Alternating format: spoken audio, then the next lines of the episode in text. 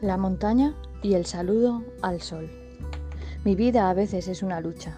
Me encuentro en la encrucijada entre mantenerme fuerte y no dejarme apabullar por la frustración.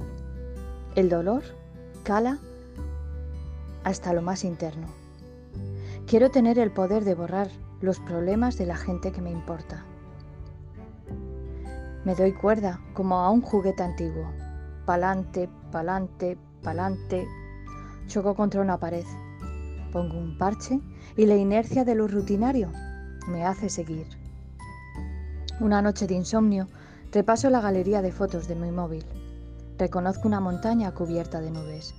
Fue de un trayecto entre dos pueblos costeros, un día de verano, pero uno sin sol.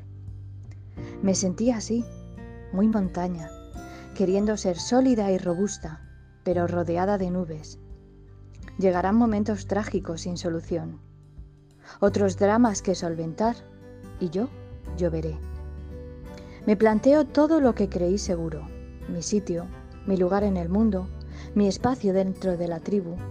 Llego a la conclusión de que a veces solo me queda observar y aceptar. Que pase, se le saluda. Hola nubes, hola lluvia, hola barro y también vientos. Y sol y descanso. Montaña Fortune observa, medita, respira y espera a que todo pase. Ya no me resisto, no tiene sentido. Me consiento llover y esperar a que el sol despierte después de una noche de excesos con su amor, la luna. Espero a que venga y nutra mis raíces para que las tempestades no me destruyan. Llega brillante mi sol, aparentando estar sobrio, aunque yo sé que ha bebido bastante. Me dedica al saludo que más me libera.